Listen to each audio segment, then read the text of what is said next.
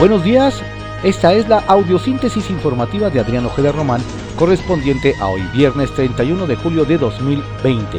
Termina julio, iniciamos el octavo mes del año. Vamos a las ocho columnas de algunos diarios de circulación nacional. Reforma. Hunden a PIB, virus y falta de apoyos. Cae economía 17.3% en el segundo trimestre. Y AMLO presume milagro mexicano. El Universal, histórica caída económica, borra 10 años de avance. México de los más dañados por el confinamiento. Recesión se profundiza, van cinco trimestres de bajas en el PIB. La jornada. Nueva empresa pública distribuirá medicinas. AMLO informa que mediará la ONU en la adquisición de los fármacos. Hoy se firma el acuerdo con el organismo.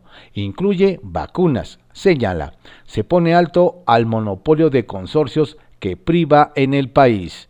Las compras serán ahora por convocatoria mundial, detalla farmacéuticas dispuestas a colaborar con el gobierno federal. Contraportada de la jornada. Ante tumbos, Trump busca postergar la elección presidencial. Insiste en que habrá fraude si se recurre al voto general por correo. La propuesta fue rechazada por los dirigentes de su propio partido. Solo refleja su desesperación ante previsible derrota, dicen demócratas. Resistir ante la injusticia, instó John Lewis en mensaje póstumo. El financiero reserva gobierno endeudamiento si hay rebrote. Secretaría de Hacienda, el Ejecutivo decidió no usar más deuda por el reducido espacio fiscal. El economista, PIB cayó 18.9%, la mayor contracción histórica, sector, sectores industrial y de servicio donde más se reflejó el frenón económico del COVID-19, sector primario el menos golpeado, 26% fue la caída en la actividad económica del sector industrial, que fue la más impactada. 10.5% disminuyó el Producto Interno Bruto en el primer semestre del año en términos anuales. 90% de la caída en el segundo trimestre tiene como origen el impacto en la economía derivado de la pandemia. Milenio rastrean 40 mil millones de pesos de partidas reservada en la CEGOP de Osorio. WIF Función Pública. Se desconoce el destino de los fondos con etiqueta 3371 para Seguridad Nacional, cuyo monto se ampliaba cada año a petición de la Secretaría. Excelsior Gobierno creará su distribuidora de medicinas. Empezará a operar el 15 de agosto. La nueva empresa tendrá un sistema de transporte y bodegas para garantizar que los insumos para el sector salud lleguen a las clínicas y hospitales públicos de México, sobre todo a los más apartados. El Sol de México. Economía con su peor caída en la historia. La recuperación será lenta con el desplome de 18.9% en el PIB durante abril-junio, se acumulan cinco trimestres a la baja. La crónica, desplome histórico, el PIB cae 18.9% anual, ya venía hacia abajo, es la quinta contracción trimestral consecutiva en México, pero se agudizó por la pandemia. De abril a junio, las actividades primarias cayeron 0.3% los servicios 15.6% y la industria se vino abajo 26%, según datos dados ayer por el INEGI. La economía de Estados Unidos también va fuertemente a la baja, cayó 9.5% en el trimestre. La baja en Alemania, la bujía europea es de 10.1% durante pérdidas en las bolsas de valores con cifras escalofriantes del PIB en las principales economías debido a la lenta reanudación de actividades. El Heraldo de México concentra distribución, crea 4T su propia farmacéutica. El gobierno anunció una nueva empresa para el suministro de equipo médico, vacunas y medicamentos a cargo de David León, quien tendrá un presupuesto de 50 mil millones de pesos.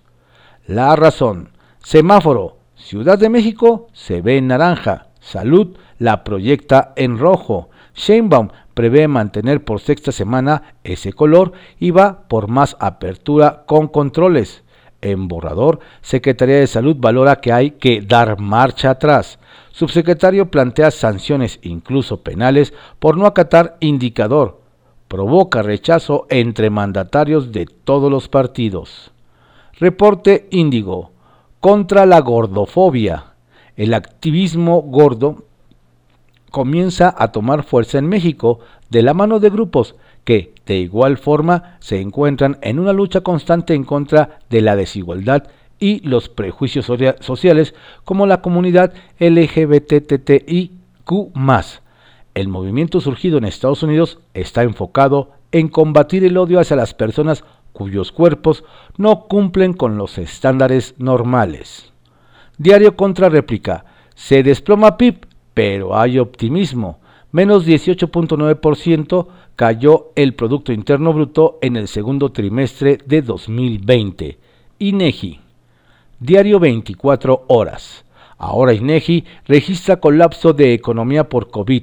Cae 18.9% y Hacienda estima contracción del PIB en 7.4%.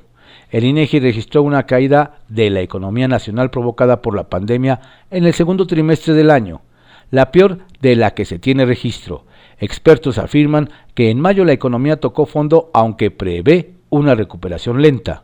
El subgobernador de Banjico, Jonathan Heath, asegura que la crisis todavía no ha terminado.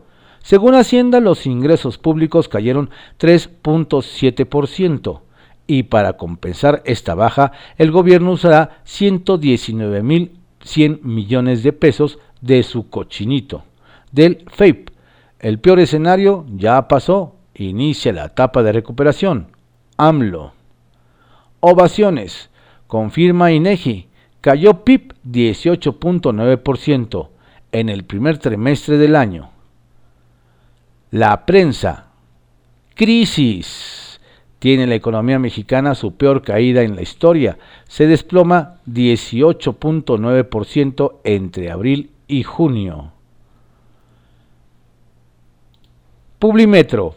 México entrará en la fase 3 de vacuna contra el COVID. Pruebas. Marcelo Ebrard afirmó que a fines de este año se implementará la fase 3 de la vacuna contra COVID-19 que desarrolla Sanofi Pasteur. Diario Imagen.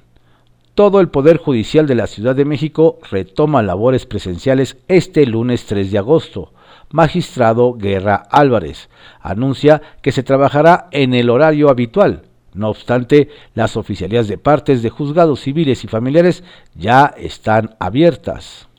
Diario Puntual. Cínicos panistas enarbolan banderas de reivindicación como cortinas de humo acusa Maurilio Hernández, eh, coordinador y presidente de la Jocopo en el Congreso del Estado de México. Estas fueron las ocho columnas de algunos diarios de circulación nacional en la audiosíntesis informativa de Adrián Ojeda Román, correspondiente a hoy viernes 31 de julio de 2020. Tenga usted un estupendo día, un excelente fin de semana y un pues saludable y exitoso mes de agosto.